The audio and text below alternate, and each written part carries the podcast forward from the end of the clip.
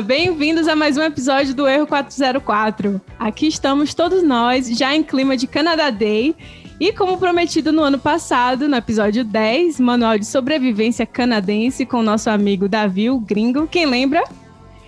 Para marcar esse momento de hoje, vamos voltar aos primórdios desse país para explorar a história não muito conhecida desse lugar e te contar fatos curiosos nunca antes comentados aqui no podcast. E para isso, trouxemos uma historiadora com uma vasta experiência no assunto que desenvolve também projetos incríveis com outros educadores aqui no Canadá sobre conceitos ligados ao racismo, multiculturalismo e justiça social. Vocês já estão vendo aí que o papo hoje vai ser muito bom. Queridos ouvintes, nossos errantes, recebam a nossa convidada, Thaís Cabral. Palmas para ela. Aê! muito obrigada, muito obrigada. Seja muito Seja bem-vinda, bem Thaís. Essa casa virtual aqui é sua, fique à vontade. e muito obrigada por ter aceitado o nosso convite. E além da Thaís e dessa pessoa aqui que vos fala, que se chama Camila, temos os de sempre participando do bate-papo hoje, Bruna. Oi. Lucas. Opa e Menderson. Oi, eu. E nós somos o arroba Erro404 Podcast nas redes sociais. Thaís, eu acho que eu não fiz jus, assim, a, a, toda a sua formação, a toda a sua bagagem, assim. Então se apresente pra gente mais, fala um pouco de você. É a primeira vez que eu tive que me apresentar para alguém em português, né? Quando eu te mudei um pouquinho da minha, do meu background, porque eu sempre escrevo acabo escrevendo em inglês. Na verdade, estou perdendo até minha fluência, né? Eu fiz algumas lives durante essa quarentena, mas eu tenho perdido a minha fluência em, em falar academicamente em português, né? Porque a gente às vezes acaba é, se treinando tanto, né, para ser perfeito em inglês e para falar aquelas linguagens estruturadas, né, que eles entendem, que eu, eu, eu enfim, tenho me perdido um pouco em falar em português. Tão bem quando eu falava, né? Com a, com a, erudição que eu falava no passado, né? É, mas eu era professora de História no Brasil, né? Eu me formei na UERJ, eu entrei na UERJ com 17 anos.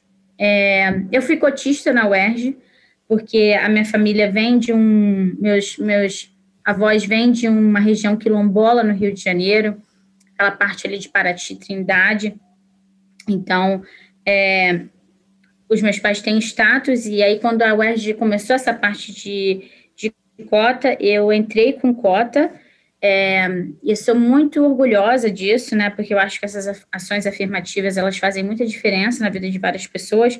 Meus pais nem terminaram o segundo grau, é, eu fui a primeira filha de cinco filhos, né, eu sou a última filha caçula e fui a primeira filha a entrar numa universidade, e numa universidade pública, é, e mesmo né, sendo gotista, eu tinha que me virar para me bancar, né? Eu, na verdade, minha família, é, depois de muita perseguição, né, é, dentro dessa região quilombola, foi para Petrópolis, então eu nasci em Petrópolis, então ir para o Rio de Janeiro, é, com 17 anos, ficar ali em Vila Isabel, né, que é um bairro não tão é caro, mas também não é um, um, um bairro barato, foi muito difícil, mas Naquela época, ainda a educação no Brasil tinha mais recursos, então eu consegui bolsa e me destaquei muito, né? Me formei com.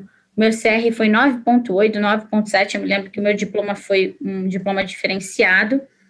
E logo que eu me formei, com 21 anos, em bacharelado e licenciatura, eu ganhei uma bolsa para ir para Portugal. E aí eu fiz o meu mestrado, mestrado conjunto eu estudei em Lisboa, na Universidade Nova de Lisboa, estudei na Universidade de Bristol, é, fui para Sorbonne, fui para outras universidades, né, é, no chamado Erasmus, e fiz o meu mestrado em Ciência Política e Relações Internacionais.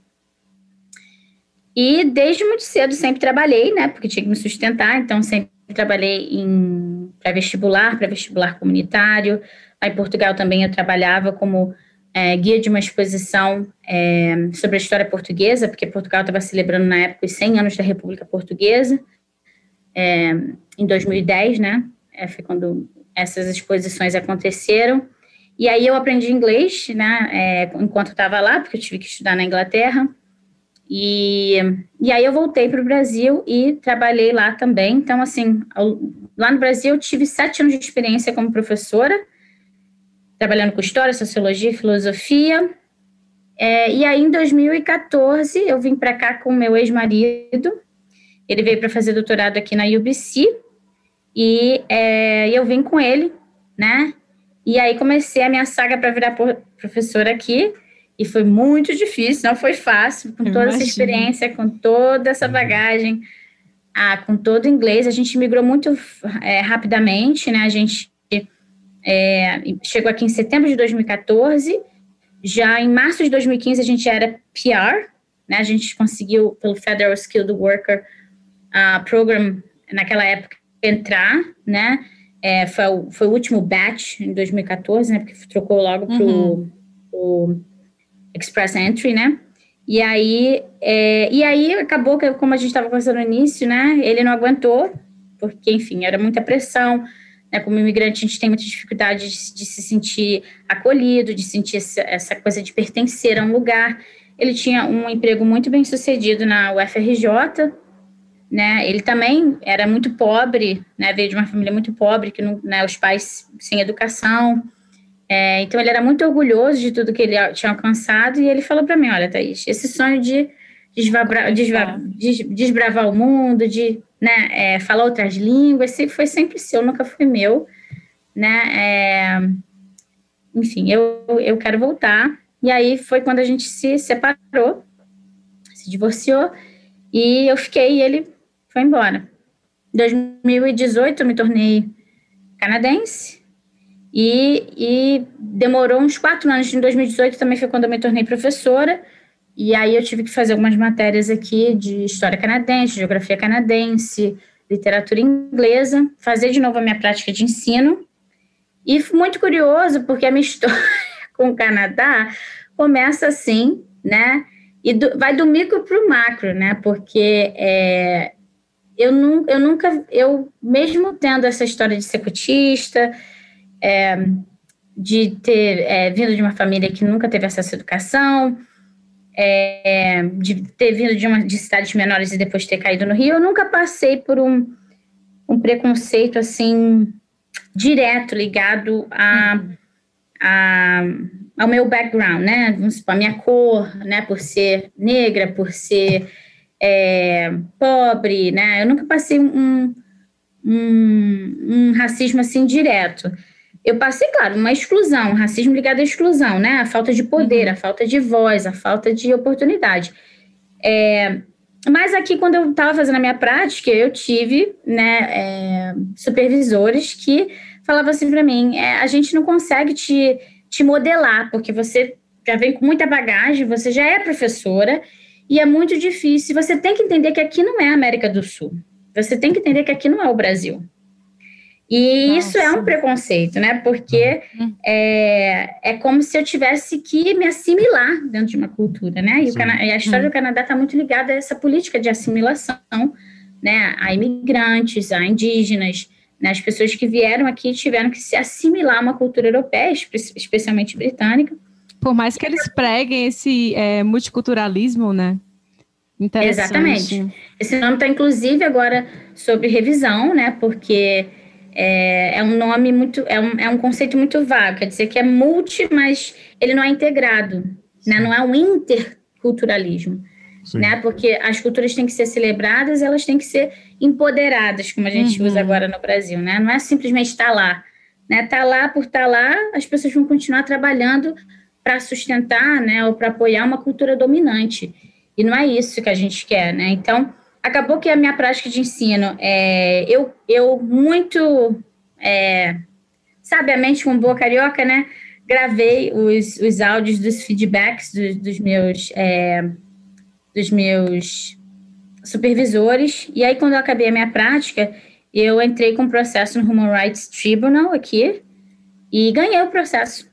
Olha que legal. Né, contra uhum. eles, porque Parabéns foi um preconceito, o ground foi a place of origin. Hum. Aí nessa fase eu estava sozinha, né? Sem o meu, sem meu ex-marido aqui. Sim. Então, nossa, que passava tanta coisa na minha cabeça. Falei, nossa, eu larguei né, minha carreira, larguei né, meu, meu casamento. Caraca, porque eu quis ficar aqui, né? Comprei, eu comprei um pacote que não era um pacote. Mas isso me deu muito propósito, porque eu entendi que é, como professora, eu tinha que carregar uma identidade, né? E essa identidade é que me motiva a ser uma professora, não uma professora comum no sistema, mas ser uma professora que levanta essa bandeira, né? Que quer que os meus alunos se sintam é, vistos, né? Se sintam celebrados, se sintam importantes, né? Então, eu vejo muito, muito struggle, né? Muito, muita luta deles para tentar falar um inglês perfeito, para tentar viver em dois mundos, né? Vai para casa aí né, age de uma forma, vem para a escola e tenta se adequar de uma outra forma porque quer ser aceito. Então, isso me deu muito propósito, por isso que eu virei, né, é, acabei, acabou que quando eu entrei, quando eu fui aceita, né, é, como professora, né, é porque aqui, aqui, aqui no Canadá é regulamentado, uhum. né, a, a, profissão. Então, se você né, digitar meu nome, você vai ver que eu estou entre as listas de professores de BC, né. Regulamentados. Regulamentados, exatamente. Até se você quiser fazer uma queixa contra mim, né? Tem todo um, um processo, porque é uma profissão pública. E aí, quando eu entrei para isso, né, eu ganhei tanta visibilidade por causa do meu caso, porque eu fui entrevistada aqui por alguns jornais, né? Uhum. Foi, o meu caso abriu um precedente, né, para professores que já eram formados, que, que, que têm preconceito, né? Professores que vêm da Nigéria, professores que vêm da África do Sul, né? E que você é... foi corajosa também. Exatamente. Porque é, normalmente, é, normalmente as pessoas se calam e aceitam, engolem Sim. aquilo e seguem a vida. E você foi lá e não, toma aqui a minha bagagem, eu tenho muito a oferecer, isso aqui tá errado. E, não, e é isso, eu vou processar. Sim, porque é, um, é, uma forma de preconceito, é uma forma de racismo, né? Porque os uhum. imigrantes não podem ter amnésia, eles já vêm com uma bagagem, essa bagagem tem que ser considerada, né? Apesar de a gente ter que aprender muita coisa, e a gente está aberto a isso, a maioria de nós, né? Eles não podem é, ser, serem opressivos, né? Usar isso Exatamente. contra a gente, como se fosse um defeito nosso. E aí, enfim, é, é, porque também eu não nasci aqui, não cresci aqui, então não fui socializada aqui. É, minha, o meu destaque no sindicato, né? É, depois eu fui, eu fui aceita na, na federação, né? Na, na BCTF, British Columbia Teachers Federation, para ser é, é, anti-racist facilitator, né, para facilitar workshops em antirracismo e, e criar também esses workshops, porque eles sabiam que eu vim dessa bagagem, eles né, é, começaram a conhecer mais da minha história e falaram, não, a gente tem que ter essa menina, né, é, aqui ajudando a gente. E é, também no meu sindicato, no meu distrito, eu trabalho no distrito de Surrey, que é, é o, é o maior distrito né, de BC, na verdade Surrey é o bairro que mais cresce na América do Norte, inclusive considerando o México ou América do Norte. Então, Surrey é um, é um, um bairro muito é, multicultural, né? E que está em crescimento mesmo em termos de construção. É, e aí eu fui contratada especificamente nesse distrito e aí eu fui eleita como membro executiva, né, do nosso do Surrey Teachers Association, da nossa associação desse distrito, para representar os professores do meu distrito na nossa federação. Então, uhum. tem bastante trabalho no sindicato nesse sentido, né? E eu acho que o, o meu destaque também é, no sindicato foi muito porque eu não nasci, não cresci aqui, então eu sou muito cega para como, assim, como as pessoas são, são, socializadas, né? Eu não deixo passar muita coisa, porque eu, eu entendo e eu não engulo, entendeu? Entendi. Então o povo fala assim, ah, você não, você não tem é, censura, assim, porque enquanto a gente está aqui se contorcendo, né? Não sabe se fala, não fala, você já falou. Aí tu já vai logo rodando a baiana. Exatamente, porque. E aí eu tô tentando aprender isso, né? Porque é, de fato eu não tenho, né? Eu não fui socializada aqui. Então, essa cultura mais passiva-agressiva, essa cultura mais, né? É, inglesa, né? De falar, I'm sorry, so sorry, I apologize. Eu não tenho muito essa cultura, né? Eu sou muito direta. Exatamente, né? O que tá errado, tá errado. Então, é, mas assim, a minha jornada tem sido muito longa, né? Eu me sinto muito feliz onde eu cheguei, né? Ter sido eleita no meu distrito para representar um distrito que é muito grande, tem professores muito capazes, né? Muito brilhantes. É, muito ativistas, é um, é um verdadeiro privilégio ter ganhado também né, no tribunal isso e representado outros professores que por tantos anos engoliram sapo, né, e foram oprimidos, né, foram discriminados, também foi um, um, uma coisa, assim, muito significante na minha vida aqui no Canadá. Teve algumas perdas, teve, né, eu perdi eh, meu ex-marido, perdi meu casamento, né, é, perdi minha saúde também, né, ao longo desse, quando eu estava nesse processo legal, fiquei com alopecia, fiquei alopécia, né, é, quebrei um dente meu, né, rangendo, porque é, eu ficava muito nervosa. Né? Muito, muito estresse. Mas eu, hoje eu me sinto muito feliz, assim, né? É, da posição que eu conquistei. Mas esse, esse meu caminho, essa minha jornada pessoal, me fez entender mais também a história do Canadá, que não é esse mar de rosas. As pessoas, né, postam no Facebook, eu falo, quando você volta para lá, fala, ah, mas o Canadá é tão bom, né? Nossa, perfeito, né? Não tem problema nenhum. Isso aqui você não vê no Canadá, né? As pessoas, enfim, compram essas ilusões, essas fantasias. Né? Exatamente. Thaís é das nossas, gente. É, eu acho que essa é a tecla que a gente mais bate aqui no podcast. Acho que, acho que a gente acaba convidando pessoas que a gente se identifica mais. E, uhum. e, e, é, sempre rola isso, entendeu? Mostrar que realmente existem as coisas boas, mas que não é isso que todo mundo fala. Exatamente. Não mesmo. Mas. Não, não mesmo. Então, como, como, tem sido? Você já falou um pouco, né, dessa experiência sua aqui de educadora com os alunos. Como é que tem sido isso para você? Ah, olha, é, o sistema em si aqui tem menos problemas, né, do que o Brasil. Eu trabalho, eu, no Brasil eu trabalhei em instituições privadas e públicas. As privadas têm os seus problemas, né, que a gente está vendo também. É, digamos assim, essa cultura mais é, autoritária, né, de menos autonomia do professor, né, essa coisa de passar as pessoas às vezes sem, sem condição, né? Uhum, é, de passar, é, aquela pressão do pai, né? E a coordenadora meio que, né? Tem toda aquela hierarquia que meio que tira a autonomia do professor. Mas ali ainda tem uma certa, é, uma certa qualidade, um certo controle. Claro que a educação no, no Brasil é muito conteudista, né? Uhum. Apesar da gente ter o Paulo Freire, toda essa pedagogia da liberdade, né? Contra a pedagogia do opressor, é, a gente acaba sendo, sendo escolarizado dentro desse currículo conteudista, né? O que não deveria ser. O currículo aqui de PC, eu conheço, eu conheço bastante o currículo de Alberta, porque a gente tem similaridades e, e as nossas, os nossos sindicatos são bem parceiros, né? É, o, a gente mudou o nosso currículo aqui em 2016 e o nosso currículo virou um, um currículo de conceitos. Então, por exemplo, muitos pais, né, imigrantes vêm para cá e falam assim, ah, escola que é tão fraca, não tem dever de casa, não tem nada. É porque existe uma coisa chamada tecnologia agora. Então, o professor não é mais aquele detentor de conhecimento. Então, eu tenho que ensinar para aquele aluno um, uma competência, um conceito. Né? Se ele desenvolver aquela competência, ele vai ser capaz de aplicar aquela competência em qualquer assunto que ele tiver que se debruçar uhum né, quando ele crescer. Então, por exemplo, em social studies, né, em, ciências sociais, história, geografia, né, psicologia, é, empreendedorismo, porque aqui é, ciências sociais engloba tudo isso, né? É, por exemplo, se eu falar que eles vão ter que aprender a competência de equilibrar evidências. Então, por exemplo, eu posso pegar uma, uma parte da história do Canadá, não precisa ter cronologia, Será que eu quero pegar como o Canadá construiu a sua rede ferroviária, railroad.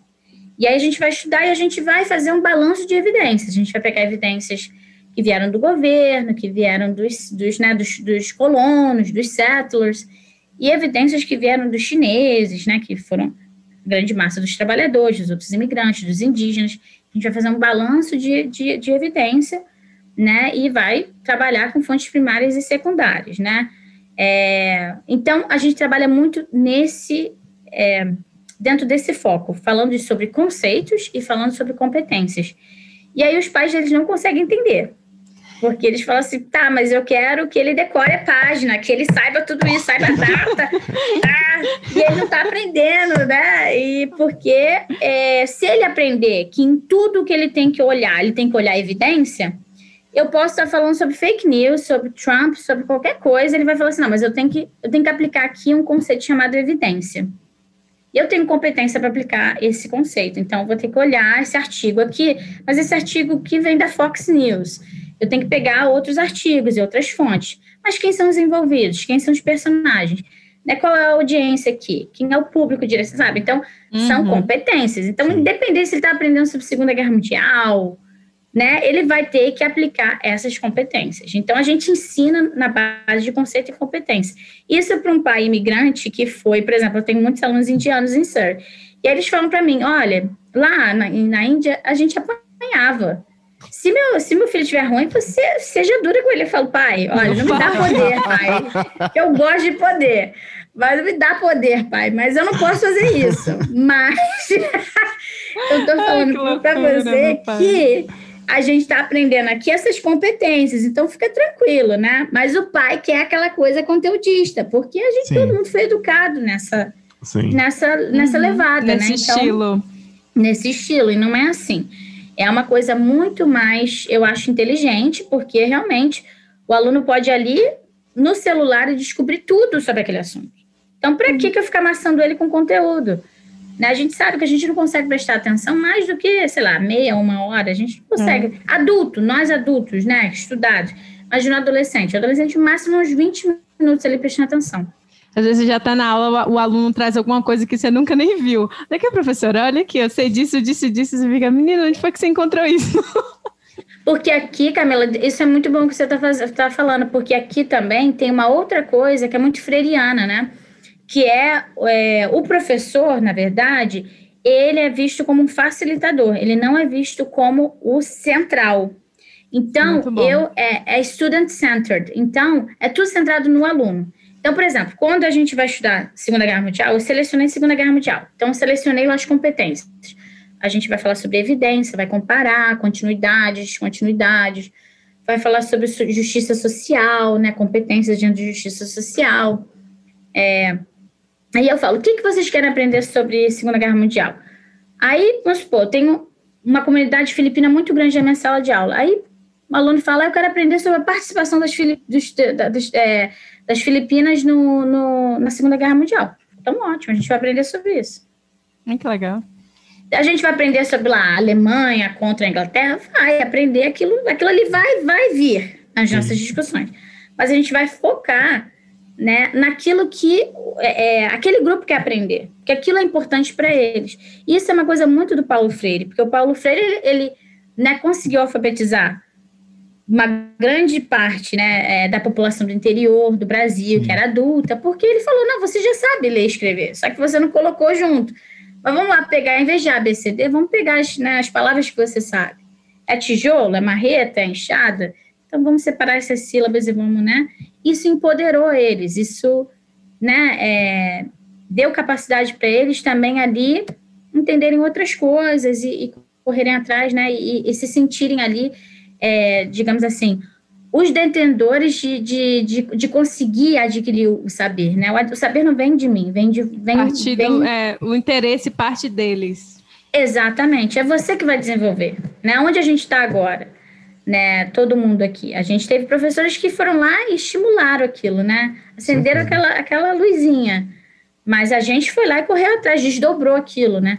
Então é muito mais nesse sentido. Eu sempre faço isso nas minhas turmas, né? Eu vejo ali a população, eu começo a entender, né, me relacionar com os alunos, entender o que é importante para eles e ali a gente a gente define o currículo. O que é que a gente vai aprender?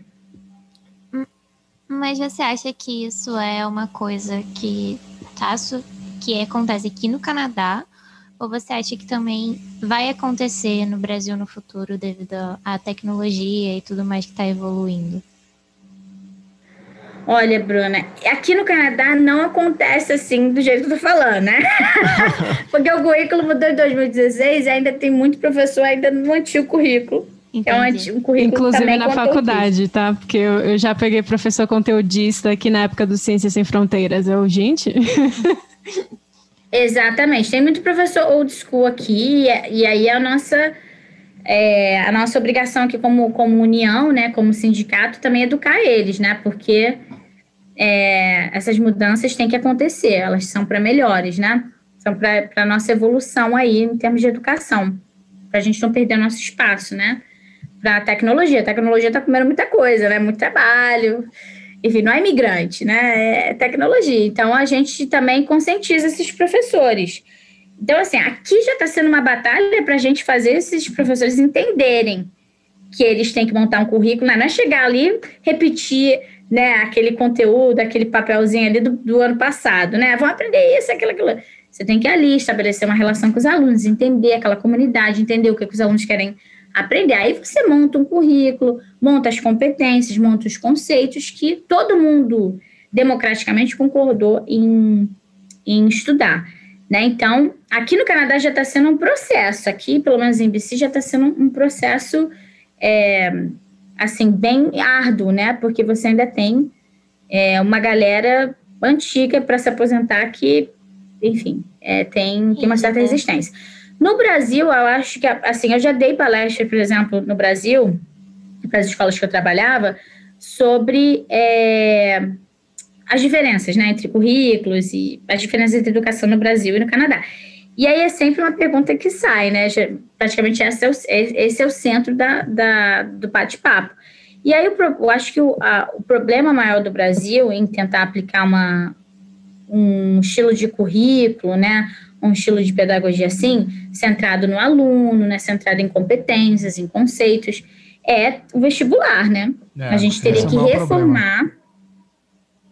A gente teria que reformar, teria que ter uma uma, uma maior equidade nesse sistema, né, do primário, né, do secundário para o, o ensino superior. Se a gente conseguisse mudar essa estrutura, né, a gente conseguiria mudar também o currículo e como esse currículo ele é entregue, né, como, como isso acontece. Então, Nossa, no Brasil complicado. é mais estrutural é. o problema, né? Tá pensando como, como... Porque eu acho vestibular é uma forma meio arcaica ainda de de você meio que amassa todo conhecimento ou, ou, ou, ou, comprovação de conhecimento que eu não tenho uma prova só, sabe?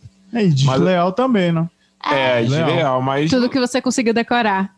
Mas não sei outra forma também. Não sei se eu sou meio sem informação também, mas não consigo. Olha, Lucas, tem muitas formas. Porque, por exemplo, se, eu não tô nem comparando aqui porque eu acho que aqui é melhor, né? Mas eu acho, por exemplo, eu tenho alunos que são muito criativos em termos de arte. Eu tenho aluno que fala para mim, Miss Cabral, eu não, posso, não consigo escrever. Não consigo escrever uma redação, não consigo escrever, não consigo escrever. Você vai me dar ali uns prompts, mas eu não consigo, eu não gosto de escrever. Eu gosto de gravar vídeo.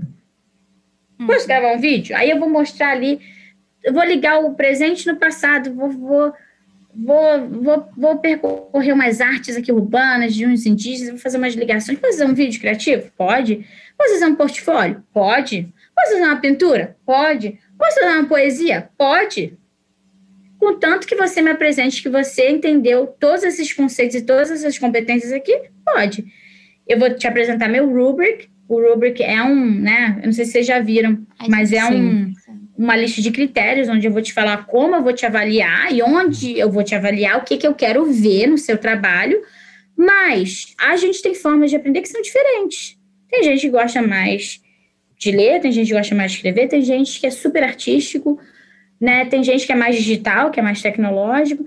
Então, assim, a gente também tinha que. É, é, eu sei que algumas universidades dos Estados Unidos eles abrem espaço para candidaturas onde né, você pode aplicar sua. É, pode demonstrar sua candidatura, né, na, hora da sua aplicação, você pode entregar o pacote da sua aplicação da maneira que você quiser, no formato que você quiser. Eu acho que seria mais interessante, né? Porque eu vejo que é uma pluralidade. Na né? sala de aula, você tem de tudo. E aí você mata aquele aluno, porque você fala assim, não, se você não escreve, se você não lê bem, se você né, não decora, que não entende o que eu quero, não se formata, tá fora, vai tirar é. uma grade ruim, né? Então... Mas, gente, então, vamos partir para a história? Vamos? Vamos entrar aí? tá ótimo, mas se a gente continuar, a gente nunca entra nessa parte. E como a gente já falou, nós somos bastante leigos, assim, tirando o Mendes, só que ele já falou que ele não é tão leigo assim. Realmente, Mendes, ele adora história. Que eu sou leigo, sim. Mas ele, ele tá sempre, eu acho que aqui dos quatro, ele que tá sempre mais antenado, lendo as notícias e falando com a gente. Não, é porque é, eu sobre... gosto de história. E ele gosta de história. Eu também gosto, mas ele, uhum. ele tá sempre ali trazendo o que está acontecendo, os protestos, o que, que ele viu no noticiário, uma matéria que ele leu e tal. Então ele, ele acaba estando mais por dentro, assim. Mas eu tenho certeza que, assim como eu, Bruno e Lucas, nossos ouvintes também não estão muito por dentro da, desses acontecimentos históricos aqui, é, tirando aqueles que a gente procura para gravar algum episódio que são coisas bem pontuais, né? Aquelas curiosidades, ah, fulano que veio para cá e deu o nome de Calgary e tal, é umas coisas assim. E aí o que eu queria te perguntar para iniciar é quem foi a primeira pessoa que viu esse pedaço de terra tomado de gelo lá no meio do mar e falou assim: hum, que ideia legal, hein? Vamos morar ali. Essa é uma pergunta muito controversa. Eu sabia. Quem viu, quem, quem, achou, né? É uma coisa muito controversa. Assim, é difícil, até no Brasil, né? Você tem ali várias evidências e vários discursos e é, várias perspectivas, né? Sobre, sobre um, um mesmo fato. Mas. A é, descobriu. É, é, complicado dizer isso, né? Descobriu, né? Descobriu e, é, exatamente, engano, né? entre aspas. Dentro dessa história que a gente aprende, é, o, o, Canadá já tinha sido visitado por vários, né, por vários outros povos, né? Inclusive vikings estiveram aqui, enfim. É, mas você, assim, você teve, acabou que né, nessas expansões aqui para a América do Norte, você acabou tendo ingleses, né, é, vindo para cá, que eles não acharam muito interessante nessa parte é, mais norte da América do Norte, e aí foi, de fato, é, um settlement, né, um, um, grupo de colonos franceses que decidiu ficar aqui, né, e aí a gente teve mais a questão de Quebec. Quebec, né, a gente começou mais com essa New France, né, com essa nova França, então, a origem mais do Canadá está ligada aos franceses, tá? Eles foram os que mais viram aí essa oportunidade de ouro, né? Nessa terra que. Tô, tô passada. tô chocada. E a gente aqui metendo o pau no Quebec. Francês, né? Quebec que viu potencial Sim. nessa terra. O Quebec é francês que viu potencial nessa terra. Foi, porque você até vê, né, que Montreal tem, tem heritage, né? Tem em termos de buildings, né? De edifícios e ruas, né? E foram eles que trouxeram, por exemplo, as primeiras bibliotecas, né? Fizeram é o primeiro hospital, né? É, trouxeram as ordens religiosas, né? Porque eles tinham mais essa ligação com o catolicismo. Então, eles que trouxeram mais essa infraestrutura para o Canadá e que começaram a ver aqui realmente o potencial de formar uma nação, né? Formar aqui um, digamos assim, um settlement, né? Um, um lugar aqui para ficar aqui, né? E aí a gente tinha começou, é sempre a economia, né, que puxa o uhum. interesse, né? É, não é tanto, enfim, essa coisa. Ah, que é um lugar lindo, a vegetação é Nunca é linda. É. Olha que animais lindos. É. Olha a natureza. Olha bem. A gente tanto conhecimento na medicina. né? Não. E aí, como eles tinham a questão do fair trade, né? Essa questão do comércio de peles, né? Porque na Europa, é, principalmente no século XVII, as peles eram, eram um artigo de luxo, né, para é, fazer sapato, para fazer chapéu, né, é, para fazer chale, né, para fazer casaco. Então, o Canadá começou a entrar no radar, né, e aí a gente tinha duas principais é, companhias de trade, né, a Hudson's Bay e uma outra, e aí a Hudson's Bay no final ganhou, né, mais monopólio, mas você tinha também essa dentro dessas duas companhias, você tinha também uma francesa e uma inglesa, né? Então Sempre. a Hudson's era mais inglesa e a outra era mais francesa. E aí até um ponto que elas, né, a, a Hudson's Bay meio que teve um merge, né? Acoplou ali a outra. E, e aí também foi, foi, calhou, né? Alinhou com uma parte da história que a, a colonização inglesa era mais forte no Canadá, porque eles expandiram mais para o oeste, né? É, mas foi muito ligado a isso, né? Os franceses viram mais aqui né, o potencial dessa terra, depois a questão do fur trade, né? Essa, esse comércio de peles, estabelecimento da Hudson's Bay como essa companhia, né? Que daria, é, que é, monopolizaria né, esse comércio entre a América do Norte e a Europa, em termos de pele. E aí começou essa expansão pro, para o oeste, né, onde a gente está agora. Essas peles eram aquela, é, peles de urso, né? Que, que se refere? Castor, né? Todos esses bichos roedores eram caçados. Beaver, né? Todos esses bichos eles eram caçados e, e as peles eram usadas. Isso Mas- foi. mas uma- os- Pode falar, desculpa. Pode, mas os roedores mesmo. Isso foi em que época, assim? Porque a história do Brasil é muito mais antiga, né? Comparada. Sim, sim, porque a gente foi colônia de exploração, né? Então Sim. a gente, a gente teve aquele começo meio problemático, né? Ali com as capitanias hereditárias, de governo geral, lá, lá. Aí, quando a coisa quebrou lá na Índia, né? Quando todo mundo começou a ir lá, não dava para controlar o, o oceano, né? Como é que você vai controlar o oceano? Não conseguia nem controlar a costa do Brasil, quanto mais o oceano, né? E aí, a gente já teve uma colonização mais efetiva, né? A partir dos, de 1600, né? 1600 e pouco, a gente teve uma colonização mais efetiva e também ali a troca da mão de obra indígena para mão de obra africana, né? Uhum. É, aqui no Canadá, a gente vê essa colonização é, em 1600 e pouco também, né? Mas ali mais na Nova França, em New France, mais ali em Quebec, tá? Uhum. Ali a partir de 1700 é que o bicho pega, que aí a gente vê mais essa, essa, digamos assim, essa intenção mercantilista, né? Uhum. ligada às peles e ligada, ligada mais a Hudson's Bay ali. E é uma Entendi. colonização inglesa mais forte, né? Eu tinha até uma, uma curiosidade nisso. Ex- existiu escravidão aqui no Canadá?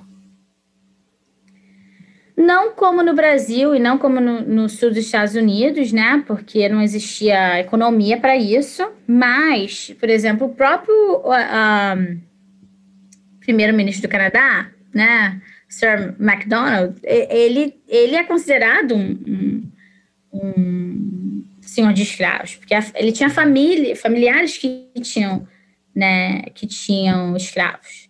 né? Então, a gente também teve a, é, é, o Underground Ro- Road, né, que foi aquela hum, estrada, né, aquele caminho é, subterrâneo que, liga- que fazia uma conexão entre os Estados Unidos e o Canadá, mas é, quando eles chegavam aqui, é como aconteceu a abolição no Brasil, né? Aconteceu a abolição, mas eles não tinham estrutura, eles não tinham, né? Não tinham é, onde, né, como, como sobreviver, né? E aí, muitos também que chegaram aqui, eles acabaram vivendo numa, de uma maneira, é, assim, numa servitude, né? Não eram escravos legalmente, mas eram servos, né? Viviam ali num- numa uma condição de, de, de servitude, entendeu? Entendi. Isso africanos. Os africanos.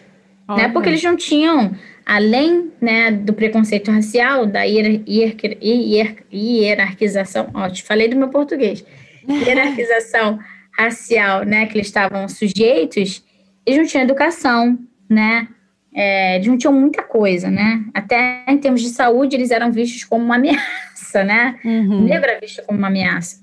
Então, Sempre. é, vinham para cá e aí muito- muitos deles acabavam nesse regime de servidão.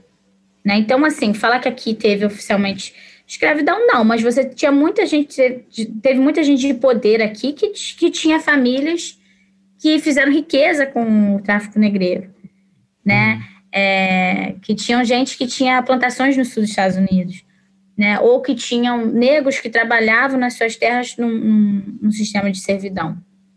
Entendi. Interessante. Esse caminho que você falou, tinha um caminho subterrâneo pro que ligava o Canadá aos Estados Unidos? Como é, como é que é isso? Isso é mais lá para as províncias é, do leste, né? Uhum. Mais ali para aquela região de Ottawa é, e, e para as províncias ali atlânticas, né?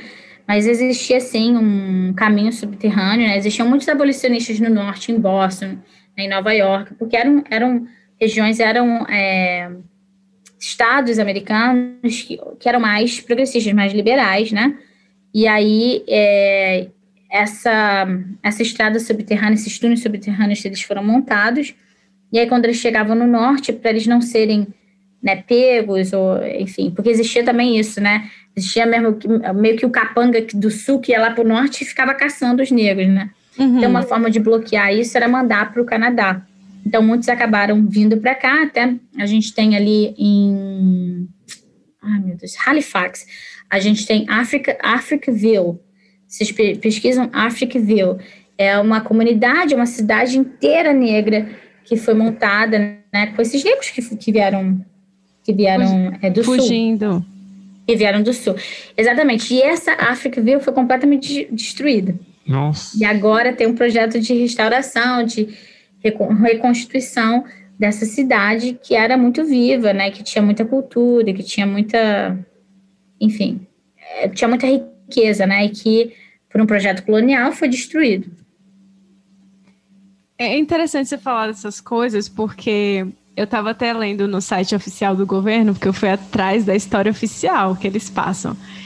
E aí eles falando que quando os europeus, os, os primeiros colonizadores que chegaram aqui, é, chegaram aqui viram uma, uma várias nações indígenas bastante organizadas, cada um uma é, especializado em uma atividade diferente, dependendo da região que eles estavam, um negócio assim, bem, é, bem bacana, e de repente, pá, chegou o coloni- colonizador europeu, e aí depois disso, eles comentam assim que é, começou a ter muita.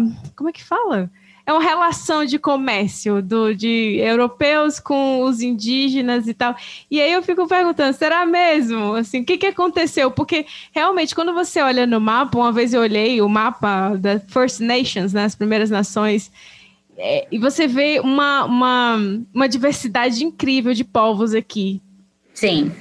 E é uma coisa que não é comentada. Hoje você tem é, pessoas que, antes de dar alguma apresentação aqui, aí comentam: estamos na- nas terras. E aí fala é, que foi a terra de tal, do- dos povos indígenas, né? Ele vai falando cada um, mas ninguém tem muita noção do, do cenário que eles encontraram quando, quando é, esses colonizadores né, vieram para cá. Não, não se fala muito nisso. O que que que você que que você tem para comentar assim? Quem quem são essas esses indígenas, esses povos nativos que moravam aqui? Como você falou, são muitos. Eu, eu coloquei no, no chat para vocês um site que é muito interessante. É native-land.ca e se você clicar, você vai ver que você vai ver o mapa da América do Norte. Eles não são muito bons para identificar é, tribos e, e nações na América do Sul. Eles estão tentando, né? Eles até Uhum. pediram uma parceria para a FUNAI. Eles até estão reclamando que a FUNAI não está colaborando muito com essas informações. Mas você vê que, como é um site canadense, né? Uma iniciativa canadense, a parte da América do Norte é bem, bem precisa, Tô né? vendo. Uhum. Então você vê que cria muita nação. No- tudo isso aqui é, É. nação? Aham. Tudo essa nação indígena que tinha aqui. Eles, tão, eles querem muito montar no Brasil, porque eles sabem, por exemplo, o Ceará tinha muito indígena. Né? É, eles sabem que ali no Nordeste é muito indígena, né? É, então eles querem, que eles querem é, melhorar, né, em termos de data, né, em termos de, de informação, eles querem melhorar a parte do sul, mas o mapa não é tão bom no sul, mas a parte do norte eles são muito bons. Todo coloridinho o mapa. Todo coloridinho. E aí, se você colocar o seu endereço, você vai ver o território de que Nossa, nação que indígena você tá. Então, assim, por exemplo, né, quando eu certos, certos workshops que a gente dá na BCTF, a gente é, usa esse mapa aí, né? Porque a gente faz esse acknowledgement, a gente faz esse reconhecimento, né? E a gente, eu não sei em Alberta, mas aqui as, as terras são unceded. And, e quando a gente fala unceded territories, a gente está falando que essas terras nunca foram vendidas, nunca foram, nunca teve nenhum treaty, né? Nunca teve nenhum tratado, então elas são Foram roubadas, né? Legalmente. Exatamente, elas Mas no site do governo tá lá falando que as relações eram de comércio, né? Não era muito. É, interessante como se falar fosse algo amigável. que Amigável. foi amigável, né? E como, é como é como no Brasil, né? A gente fala ali do escambo. Teve que ter o escambo inicialmente, teve que ter essa relação, porque gente- eles não conheciam o território. Quem vai caçar esses bichos, né? Que eu te É. falei, para fazer que tinham as peles. Uhum. Quem sabia fazer trap? Quem, fazia, quem sabia, né? A geografia, quem sabia como pegar esses animais? Os indígenas. Então, eles precisaram dos indígenas. Então, muitos, muitos de que trabalhavam na Hudson's Bay e na Northwest uh, Company, né? A, a Trade Company, eram indígenas, né? Porque eram eles que sabiam. Só que é aquela coisa, é como, como os canadenses fizeram com os chineses quando eles con- construíram a ferrovia, né? Eles ganhavam menos, eles não sabiam a língua. Né, é, em termos de justiça do trabalho, né, se acontecesse alguma coisa, eles não tinham direito a nada. Então, eles eram muito passados a perna, né? E eles começaram também, muito, muitas dessas trocas que foram feitas foram trocas, assim, eu, eu troco por álcool, eu não te dou dinheiro, eu troco por álcool, né? E isso também destruiu a economia indígena, porque a, a economia indígena, eles tinham uma economia entre eles, né?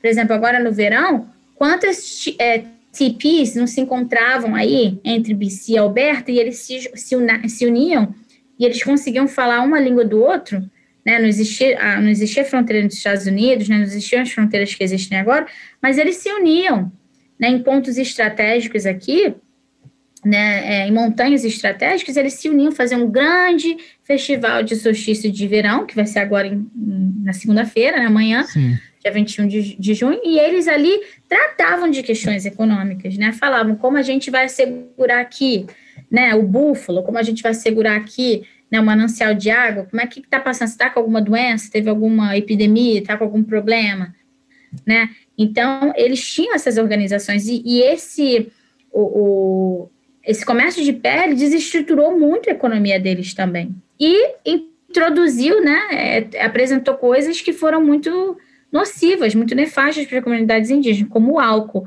Né? E, por exemplo, tem histórias de, de indígenas que, é, por exemplo, eles eram tão enganados que o álcool os cegava, né? Era um álcool que, enfim, não era um álcool.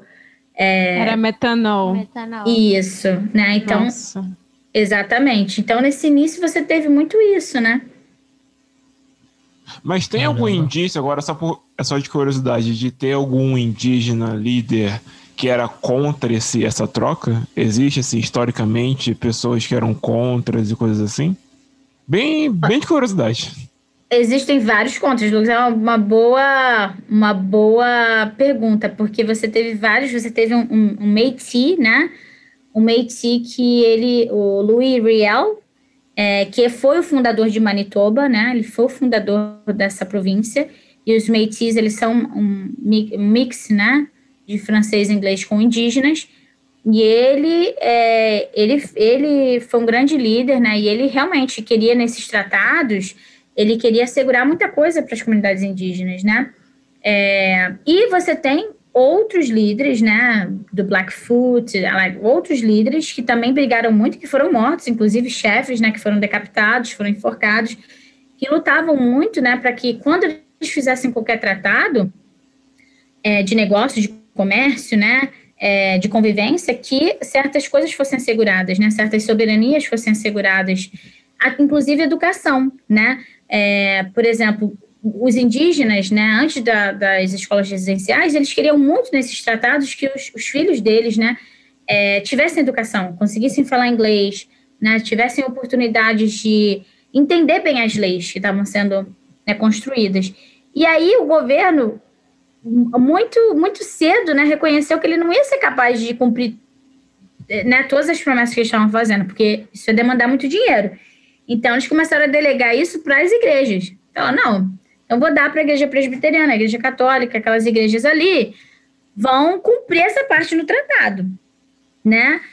É, e aí, é, é a educação que foi dada para essas crianças foi uma educação que não era a educação das escolas regulares, porque as crianças indígenas não aprendiam o currículo, né? Elas não aprendiam inglês, matemática, não aprendiam isso, elas aprendiam a trabalhar, eram, eram escolas industriais, né? Então, em termos de, de escolaridade, elas estavam muito abaixo, né? Das, das crianças que iam para é, educação regular. E o, o, e o governo passou outras leis também, onde é, criou essa separação de famílias, né? Onde as famílias não podiam, podiam ir nas escolas? As crianças não voltavam para suas casas, não voltavam para suas famílias, essas, essas escolas eram isoladas, e o que deu lugar a muito, a muito trauma, muito abuso, né? Muita violência.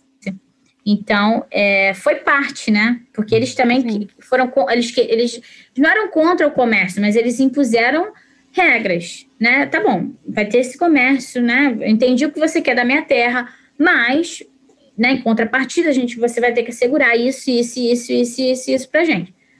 Então, assim, na verdade, a história do Canadá é uma história onde, né, eles vieram com aquela estrutura britânica, né, da Revolução Inglesa, né, de, uma, de um constitucionalismo, né, de, de democracia, de liberdade, Mas, na hora que eles vieram para cá, eles quiseram né, é, impor uma cultura branca europeia, dentro desse, daqueles padrões né, do século XIX e do início do século XX.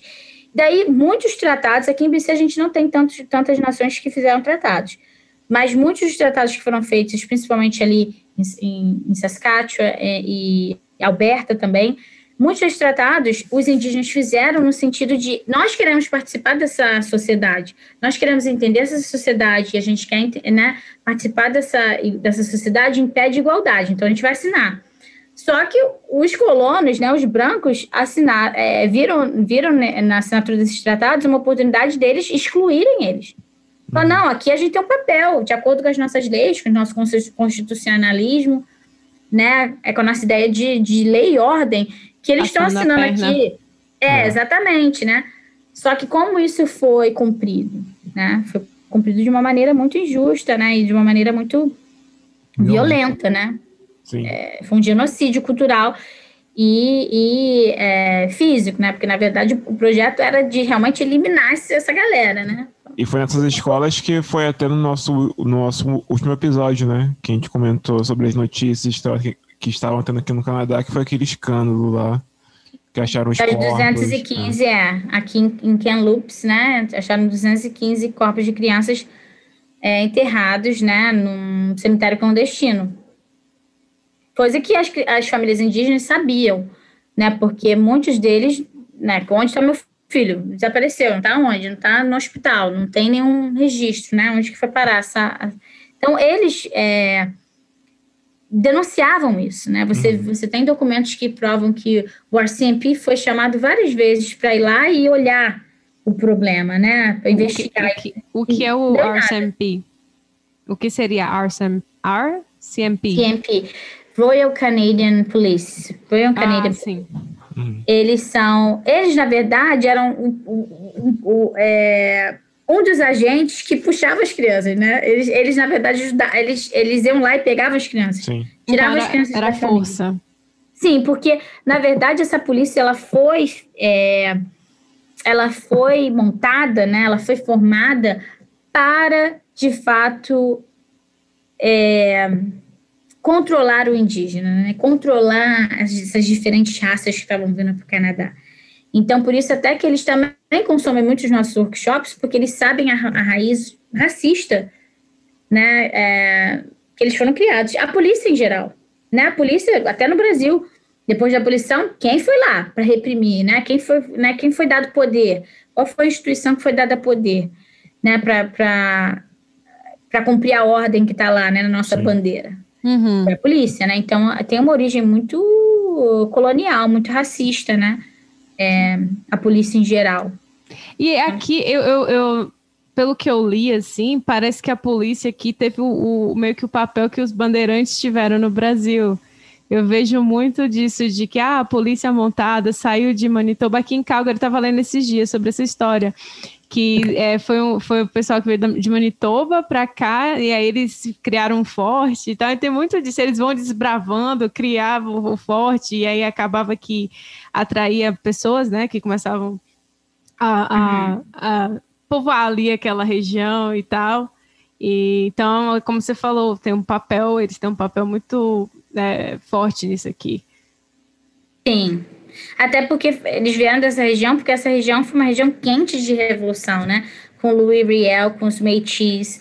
Então, eles tiveram que... É, ali eles tiveram que se organizar estrategicamente, né? Sim. Porque eles tinham... É, porque o, o Louis Riel, na verdade, ele fez isso, ele ele é, montou, né, fundou Manitoba, ele, ele conseguiu muita coisa para os Métis, mas depois, quando o Canadá se tornou uma confederação, em 1867, o que, que aconteceu? Ele, ele voltou e ele tentou de novo fazer uma revolução, pedindo certos direitos ali para pro, é, os Crees, né, para os indígenas que são da nação Cree, e para os Métis.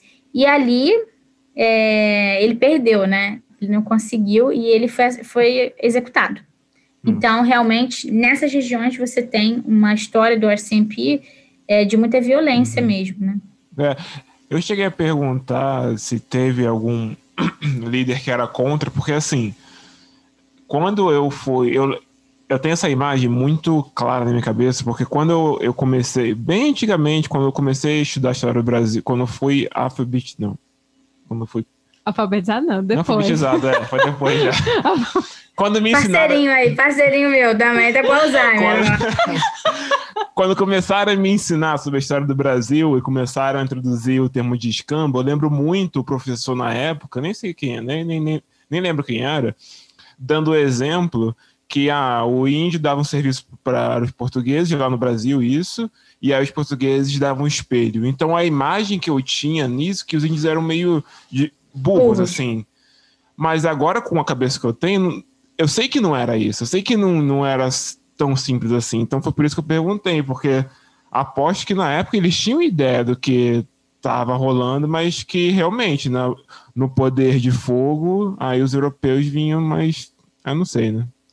Com a superioridade bélica, É. sem dúvida, né? Até quando você vê aí, né, é, quando, eu tô, quando eu tô falando dessa segunda revolução do Louis Riel, né, e dos outros chefes se opondo e tentando negociar, eles querem assegurar muito essa questão da soberania, mas também muito essa questão da comida para eles, né? Porque muitos morreram de doença e de fome mesmo, né? De pobreza. As comunidades indígenas aqui são muito pobres e o governo sempre é, fez de tudo para que eles ficassem isolados, né? Para que eles não tivessem outra alternativa, mas em ceder às pressões do governo, né? Em assinar tratados. Então, é, na verdade, né, eu, eu, como eu tenho os meus pais que vêm desse, dessa comunidade é, quilombola, né, apesar deles, deles terem saído e terem crescido em cidades, é, é, um, é um outro conceito de comunidade, né, você não tem essa, é, é como a gente fala, o índio, ele não é, trabalha para viver, né, ele não vive para trabalhar, ele trabalha para viver. Né? A ideia capitalista é você viver para trabalhar, né? não trabalhar para viver. Então, por exemplo, é, não, eles não têm, não é quer dizer que ele não é materialista, né? Que aí também dá, dá espaço aí para os bolsominions de plantão falar, ah, mas o índio tem, tem celular, montado ali, né? Claro, porque o, assim como o português, né? Não é um português mais navegador, um português mais colono, né? Um português mais analfabeto, ele é um português agora, né? Letrado europeu, tá na União Europeia, né? É, o índio também, né? Ele teve que se é, é, adaptar aos tempos, né? Ele, ele não é mais esse índio selvagem, né? Isso também é uma visão muito colonial e racista, né? Então, na verdade, essas fotos que a gente tem, na verdade, os livros, eles são muito racistas, né, Lucas? É uma revisão Sim, que a gente está passando. Sim. Os monumentos, as pessoas que a gente, né, é, celebra, que a gente comemora, que a gente lembra, os nomes das ruas, tudo isso está passando uma grande revisão aqui em BC, né? Especialmente aqui em Vancouver, tá? É, até o Canadá Day aqui está sendo cancelado, né? A gente vai ter Sim. o feriado, mas não vai ter nenhuma celebração. Comentamos sobre isso. Aqui em Alberta, inclusive, o Premier esses dias, quando foi anunciar, porque dia 1 de julho vão, eles vão é, tirar todas as, as restrições que está tendo, né? Do, por causa da pandemia e tal. E aí perguntaram o que, que ele vai fazer em relação a isso, porque tem as províncias, como aí, por exemplo, BC, que estão cancelando o Canadá Day, as celebrações e tal, com esse escândalo aí das escolas residenciais. E aí ele tirou de tempo. Já tirou, não, porque vai, vai ter assim, né? Coisa político. A gente sabe como é. Então aqui É, Alberta. Sim, vocês estão com o Premier que tem uma, uma- um nível de aprovação muito baixo, né? Ele não tá. Ele, ele tem, tem que tá, ele tem que estar sendo bem estratégico agora, né? Porque ele está em hot waters, né? Ele não está tá sendo muito popular. Ainda mais aqui, né, nessa província bastante conservadora. Extremamente. Porque vocês são direcionados pela economia, né? O, o interesse econômico vai sempre guiar aí, né? Muitas decisões políticas, né? É, mas, assim, na verdade, os livros, até aqui, os livros aqui a gente passa várias revisões. O índio é sempre apresentado como um homem pelado, né? Até o Thanksgiving. Você vê as fotos de Thanksgiving nos Estados Unidos e no Canadá, é, parece o colono dando comida ne, pro índio, o índio pelado, selvagem, uma criança ingênua, né? Uma desprotegida. O que foi o contrário, né? Porque o Thanksgiving, na verdade, é um, um, um feriado indígena, né? Eles foram lá e eles que acolheram, né? Que deram condição para esses colonos ficarem aqui, sobreviverem aqui num período que eles não tinham é, estrutura ainda. Eles é que dividiram a comida. Né? Então, quer dizer, você vê como a história Olha só, permitidas, né?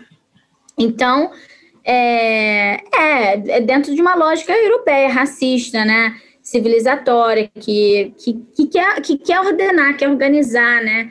É, quer botar a mulher num, num eixo, né? Numa estrutura, né? A mulher vai ser esposa, vai casar, vai ter que se comportar desse jeito vitoriano, né? De ser moralista, né? O homem vai ter que ser o provedor, não pode ter emoções, né? É, e essas raças eram consideradas inferiores mesmo, né? E aí, agora, só é, tentando conectar com o que tu falou de, de uma educação de con conteudista, faz muito sentido quando você, por exemplo, você passa uma imagem que foi, na verdade, os europeus que ajudaram os índios, como você descreveu agora, e aí você amassa isso na educação infantil, então as crianças começam com essa, com essa ideia.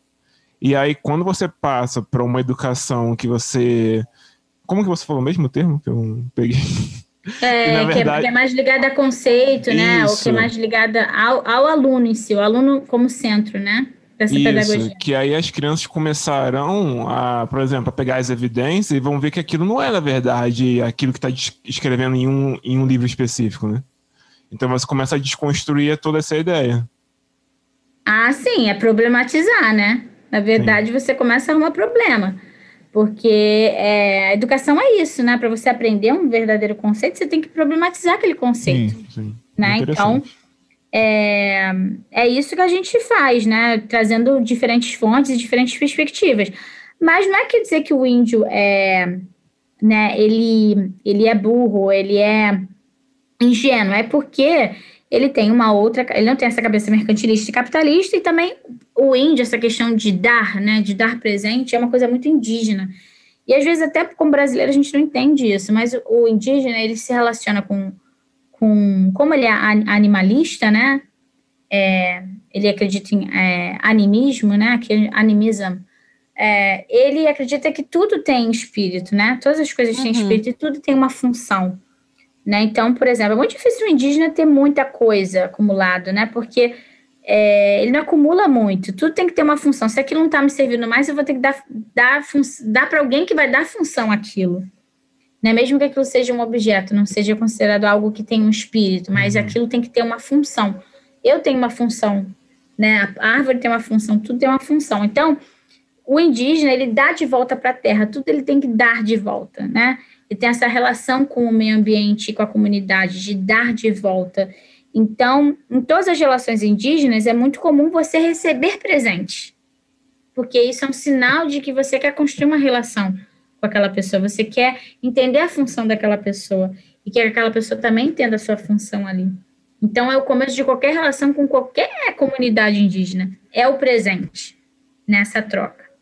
Então, o, claro que o, o, europeu com má intenção, né, no sentido assim, eu quero vir aqui porque eu quero ver se tem ouro, quero ver se tem, né, alguma coisa aqui para eu explorar. Aqui por engano, tentando encontrar as rotas das Índias Orientais. É, exatamente. Não, a coisa mais, né, eu falava para os meus alunos quando a gente falava em, em evidência, né, como é que pode o Colombo chegou nas Américas, né, ali na América Central, em El Salvador, ali, 1492, o Tratado de Tordesilhas foi assinado em 1494. Estariam assinando um, tra um, tratado assim nos escuros.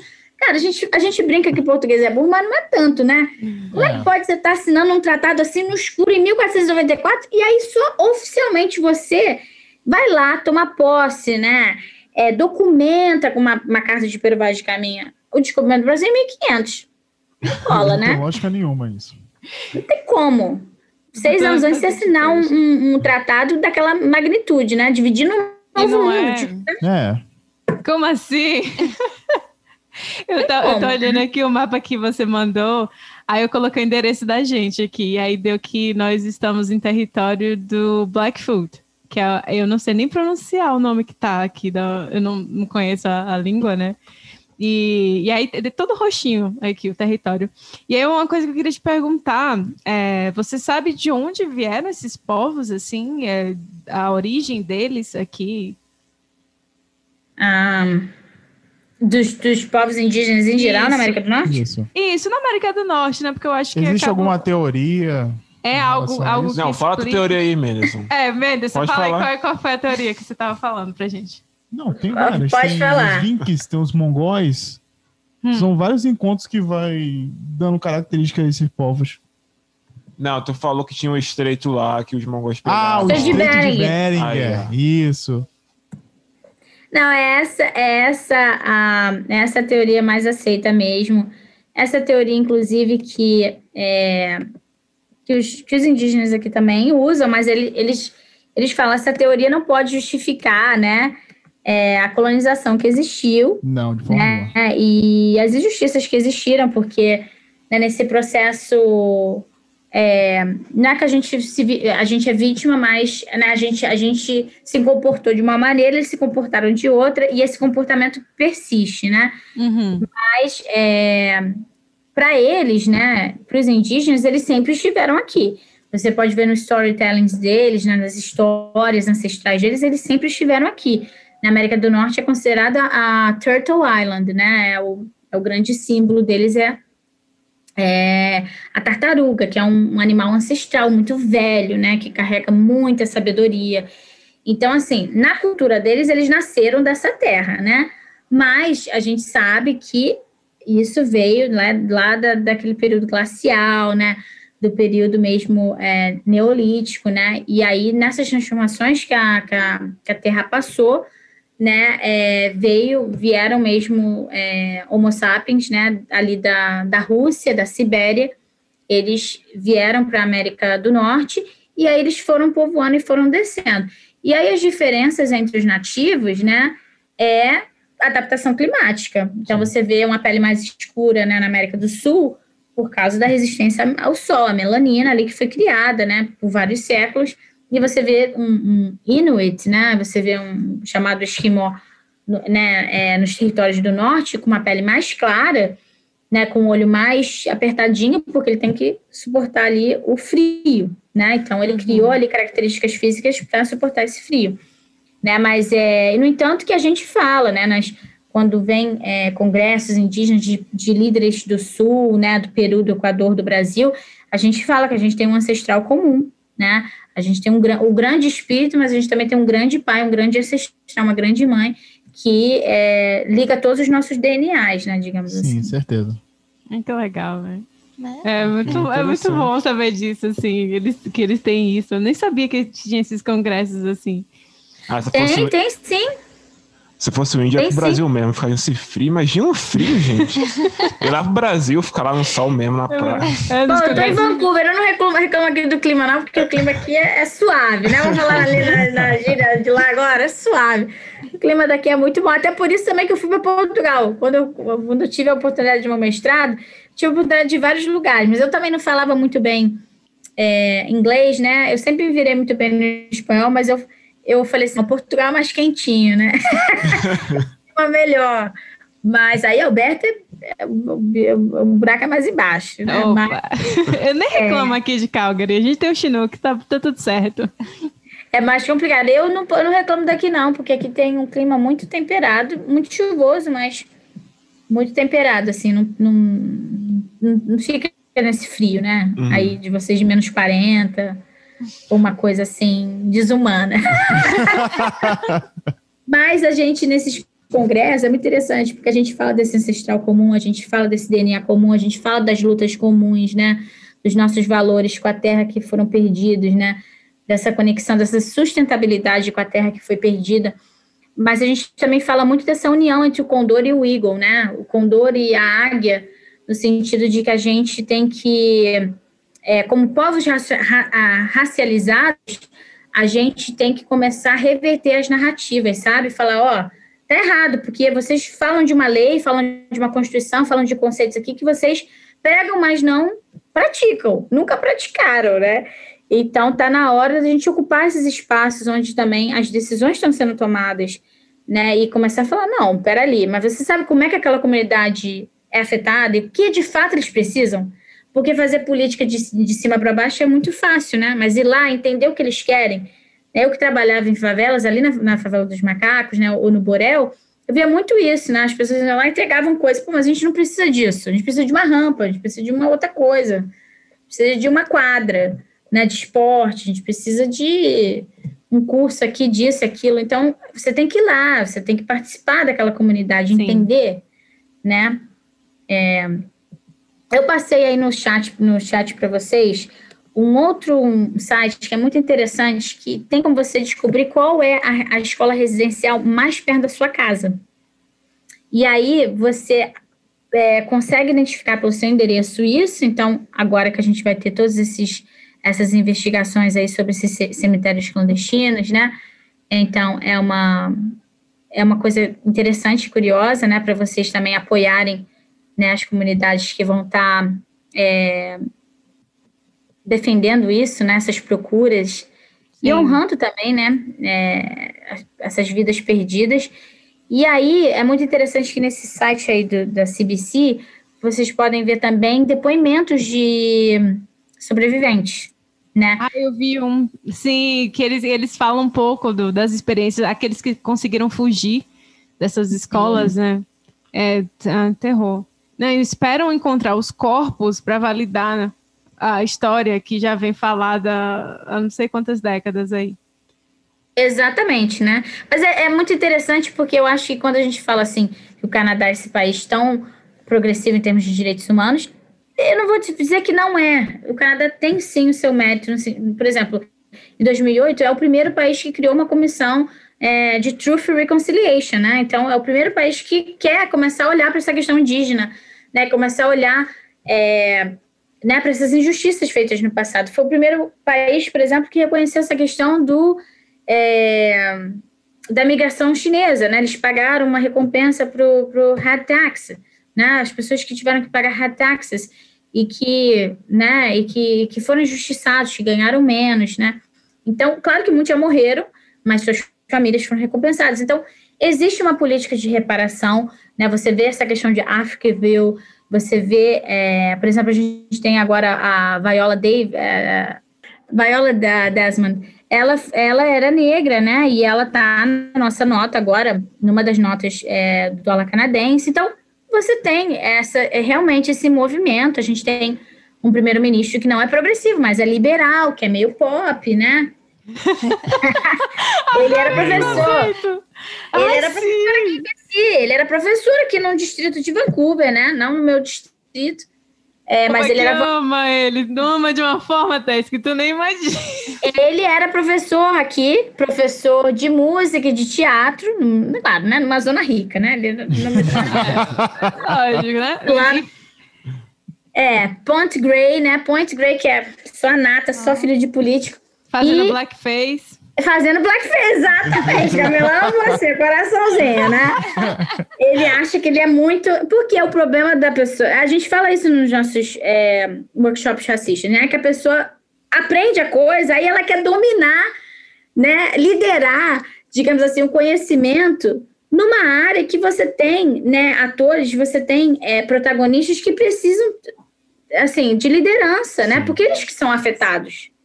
Então, assim, eu acho muito legal ele querer falar, ele querer fazer, mas é assim, ele é uma pessoa branca, ele já tem o poder suficiente, ele já herdou muito poder, né? Sim. Tá na hora dele agora transferir esse poder para pessoas que de fato são sujeitas, né? É, as consequências de, de, tudo isso que aconteceu e deixar elas falarem quais sobre as perspectivas delas, com o conhecimento delas, com a vivência delas, né?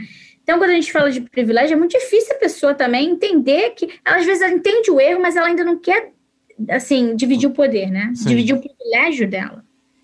Então, é uma outra batalha que a gente tem aqui. Eu acho que o Trudeau, ele é esse cara pop, né? É... Ele é bonito também, né? Eu vou, é, vou fazer ele um é feriado é pra celebrar. É pra caramba, né, cara? Você me der mole na hora, né? Opa! É, vira liberal agora. Pode ser socialista, não dá, não. Não dá sangue. Mas, enfim, é... É, tem, a gente precisa mudar essa política, né, muito liberal, que fala, fala, fala e faz pouco, né, mas o Canadá tem sim, né, comparado com a Nova Zelândia, comparado com a Austrália, comparado com os Estados Unidos. Nossa, a gente está à frente em termos de legislação, mas ainda tem coisa para fazer, muita coisa. Sim, é, sempre terá. Eu, eu, eu sempre vejo aqui as pessoas comentando, né, sobre essa questão, ah, é, o governo dá dinheiro para os indígenas e, e, aí eles bebem esse dinheiro.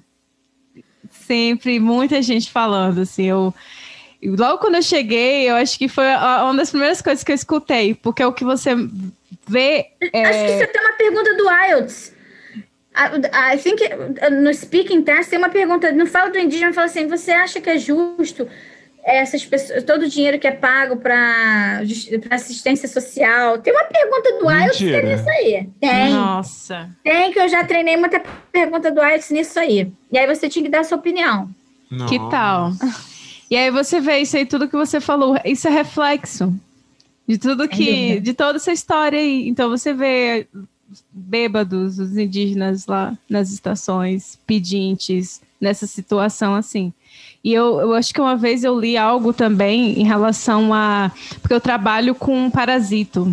É, e, e aí eu li algo em relação aos níveis de, de giardia de alguns parasitas nessas comunidades indígenas. Assim, parece que é outro Canadá.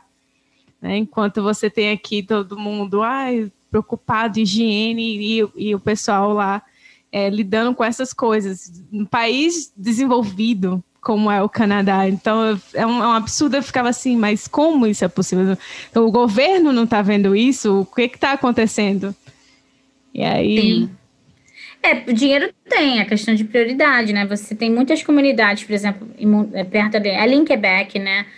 Ou é, quando você faz ali aquela transição com os territórios do norte, né?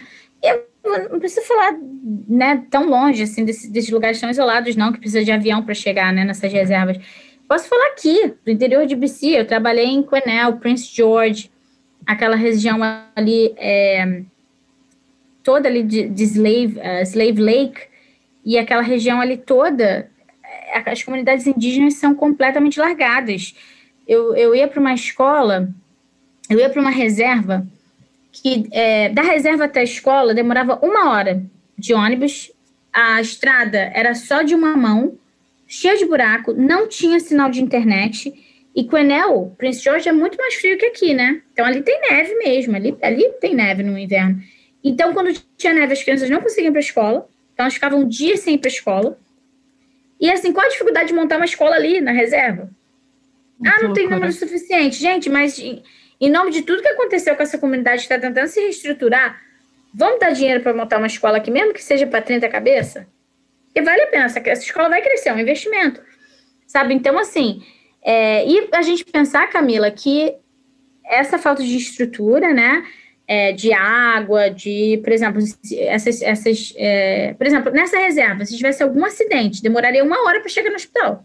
Imagina né? E, e, ali sem luz, né? No escuro, enfim, com deer, né? Com viadinho passando, urso, todo assim, sem estrutura nenhuma na estrada. E é, você, eles não pagam imposto ali quando eles estão na reserva, mas quando eles estão na cidade, essa história de que indígena paga imposto é mentira, né? A indígena paga imposto sim porque se ele não está na reserva, ele tem que pagar imposto como qualquer outra pessoa, né? Tem que declarar e paga imposto em qualquer coisa que ele consome. Se ele está na reserva, por causa da, da, da, falta de infraestrutura, ele é isento de pagar imposto, né? É, mas ele, imagina se viver num lugar que não tem estrutura do governo, né? Sim. O poder público não chega, né? Então, você tem uma cota ali muito restrita e que você tem que, é, assim, é, num, num, num, poder comunitário administrar aquilo ali, né? E aplicar aquilo ali. Então, existe muito, muito estereótipo em relação ao indígena. A gente tem que pensar também que a, a residential schools, ela, elas existiram desde 1800 e pouco até 1996, que foi quando a última escola foi fechada, né? Então, foram séculos, foram, os indígenas colocam que foram sete séculos, sete gerações de é, residential schools. Eles falam que vão, vão demorar sete gerações, ou seja, se uma geração tem, em média, 30 anos, então 30 vezes 7, 210 anos, para começar a fazer esse reconciliation, essa reparação, né? Então, hoje em dia, a gente vê mais crianças no foster care do que a gente ever viu em residential schools. Só para você ver como o, o é, o trauma intergeneracional foi grande, né? Porque eles foram completamente é, desligados das comunidades deles, das famílias deles, Né? Muitos dos que saíram da comunidade deles não, não, não foram pais, não sabiam como ter pais, então né, tinham problemas com é, dependências, né? E uhum. aí se tornaram pais problemáticos e perderam a guarda dos seus filhos, e, e aí nasce todo esse trauma ligado a mental health. Né? Exatamente. Repercutiu. Então a gente vê essas. Eu, por exemplo, na minha escola, a maior parte dos meus alunos indígenas são de foster care. Eles têm guardians, né? Eles têm pessoas responsáveis por eles. E eles são identificados nos sistemas como indígenas. Mas eles estão completamente desligados dessa identidade. Imagina. Complicado né? e eles... desse jeito. É uma coisa é, é vergonhoso.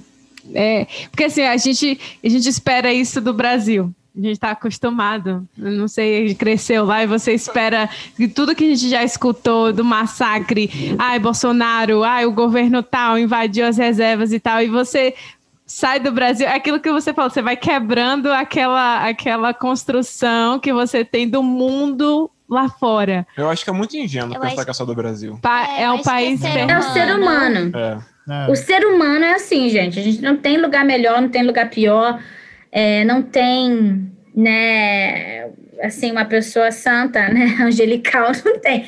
O ser humano, ele é ambicioso, né, e ele, e ele tem medo de perder, ele tem essa necessidade de poder, né, e de exploração, de exploração, né, do, da, própria, do, da própria natureza, né, ele, ele se vê desligado da natureza, né, é, dissociado da natureza. Então, o ser humano, ele tem esse comportamento, ele tem é, alimentado esse comportamento por muito tempo, e eu acho que essa, pande essa pandemia exacerbou muito né, é, o quanto entre a natureza e a gente, a gente vai embora, e a natureza fica. Sim. Então, e o, o, quanto as pessoas são tratadas diferentemente, né? Porque, por exemplo, eu nunca vou saber como uma pessoa com deficiência é tratada, porque eu não tenho nenhuma deficiência. Né? Então, eu posso, eu tenho, posso ter simpatia, mas ter empatia é muito difícil, porque eu não sei como é ser cego, né, ser surdo, ser cadeirante. Então, acho que, como as pessoas estavam mais em casa, elas estavam mais sensíveis, elas também entenderam mais, né? Que a mulher, que o indígena, que o negro, que o pobre, né? Ele não é tratado igual. Né? Isso é muito difícil a gente entender, que né, a gente se olha para o espelho e fala, não, mas eu consigo fazer isso, eu tenho esse privilégio, né? É, é, é difícil entender essa questão de privilégio, né? Então... Bastante. Mas gente, você vai, ó, a gente vai indo. Se for, a gente. Vai ter que ter parte 2. É, vai ter que ter parte 2. Porque a gente, a gente vai. Estou à disposição. Uma, uma coisa que eu queria deixar para os pais né, brasileiros que têm filhos aqui. Eu, como professora, vejo muito isso, né? É, por exemplo, no meu primeiro ano, no meu primeiro high school, eu via, eu tinha alunos indianos, alunos latinos, né? Alunos filipinos, e aí eu, eu, eu é, eu sou uma, professora muito brincalhona e muito, muito amiga. E aí eu sempre via que com os pais eles se comportavam de uma maneira, eles até faziam um sotaquezinho. E na escola eles se comportavam de outra. Eu falava, gente, mas que, que merda é essa? What's your deal? I don't understand. E aí, sabe o que, que era? É porque ele, essas crianças muito, né, que, que nascem, que crescem aqui, elas vivem muito entre mundos. E eu vejo até entre os meus amigos de cor, BIPOC, né? A gente fala que é o BIPOC, Black, Indigenous and People of Color, né? Porque Black Indigenous a gente diferencia porque até os indígenas eles acreditam que os, os negros aqui não são settlers. Hum. Eles foram obrigados a estar aqui.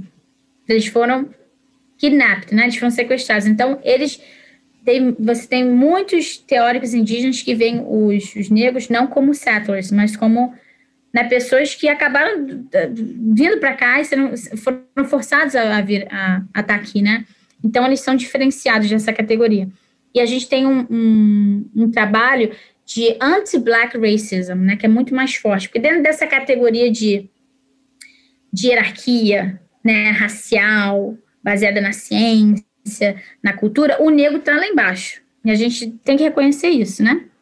É, é até no Brasil, ser índio ser negro, as pessoas sempre queriam ser índio, porque ser índio é um pouco melhor, né? Tem um cabelo mais, mais liso, tem uma fantasia, tem uma Yara, tem uma Iracema, tem, tem uma fábula ali que é um pouco melhor do que ser negro. Ser negro, né? Você tem associações com coisas que são vistas como é, inferiores mesmo, né? Então, é, a gente, dentro dessa ideia de BIPOC, Black, Indigenous and People of Color, a gente diferencia.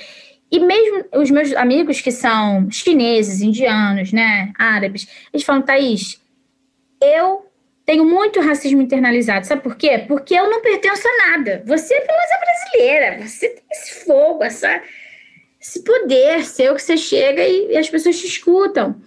É, eu, não, eu vivi a minha vida toda tendo que code switch. I code switch the entire time, né? E aí quando a gente conversa, a gente fala, thank God, now I can speak freely. I can, eu posso ser eu, posso falar, né, do escroto lá, daquele homem branco arrogante, sabe? Então, assim, é, as pessoas que crescem aqui, que nascem aqui, e se um dia eu tiver filho aqui, eu vou ter muita atenção a isso, porque a identidade, ninguém pode te dar uma identidade, né? Ninguém vai falar é, é, qual é a minha, onde, onde eu celebro a minha identidade negra, onde eu celebro a minha é, identidade indígena, onde eu celebro qualquer parte europeia que eu tenho minha. Ninguém vai falar onde está a minha brasilidade. Eu é que vou montar isso, né?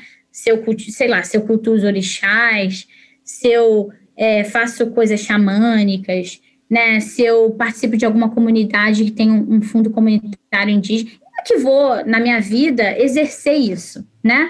Então, ninguém pode, pode falar, porque às vezes eu falo para os meus amigos, nobody can, can tell you how Chinese you are, how man you are, how woman you are, né? Porque as pessoas começam a questionar, mas você não é homem com, com H maiúsculo, não é mulher, por quê? A gente Os tem estereótipos, estereótipos. Uhum. né? Se você não, não, então, assim, é difícil, é igual o indígena, a gente estava falando aqui, ah, mas o indígena que não tem arco e flecha não é indígena.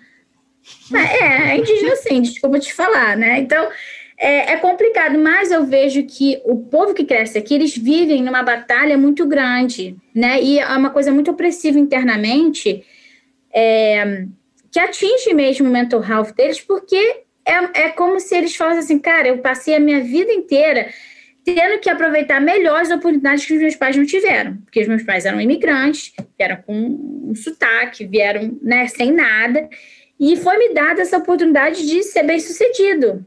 Então eu tive que aprender, eu tive que me embranquecer, né? A verdade é essa. E aí eles falam, cara, é um, você vive num limbo, porque você volta para o seu país lá do seu, da sua comunidade, dos seus antepassados, e você não se sente parte deles, você também não se sente canadense, e você não se sente também branco. Né? Então, assim, a gente tem muito é, committees, né, muitos comitês de apoio também para essas comunidades BIPOCs, para esses imigrantes e filhos de imigrantes, porque a educação tem que celebrar eles e tem que dar espaço para que eles, assim, é, é, desenvolvam a identidade deles livremente, sem, sem esse peso, né, desses estereótipos, sabe? Né? Se você é chinês, Sim. você tem que se comportar assim. Se você é filipino, você tem que se comportar assim. Se você é africano, né, nigeriano, sei lá, da Etiópia, você tem que se comportar assim. Então, é, eu acho que pro, a minha mensagem para quem é brasileiro e tem filho aqui é muito isso, né? Para sempre, sempre celebrar a sua própria cultura. Essa questão de muitos pais falar, ah, eu não quero que meu filho aprenda português. Tem que aprender sim, porque a gente tem estudos, né? É, em neuro, neurologia, é, em psico, psicopedagogia, que fala que uma criança que aprende duas línguas, ela vai demorar mais a falar, mas ela vai conectar mais neurônios, ela vai ser mais rápida, né, a desenvolver pensamentos e a entender as coisas. Então, assim, aprender uma segunda língua não é só é, bom em termos sociais, mas em termos também neurológicos, né? Então, é, é isso, é celebrar, é valorizar a sua cultura e deixar com que a própria criança se, se auto-identifique, né? Mas não se sinta pressionada, né, a, a, a performar ali um, um tipo canadense, um tipo brasileiro, um tipo, sabe? Porque eles vivem em dois mundos, né? Eu vejo muito Sim. isso. Oi, gente! Nosso bate-papo com Thaís não termina por aqui. Semana que vem a segunda parte vem aí. Fiquem ligados. Nós somos o arroba erro404 podcast nas redes sociais. Sigam a gente lá e comentem sobre o que estão achando desse episódio. Até semana que vem. Tchau!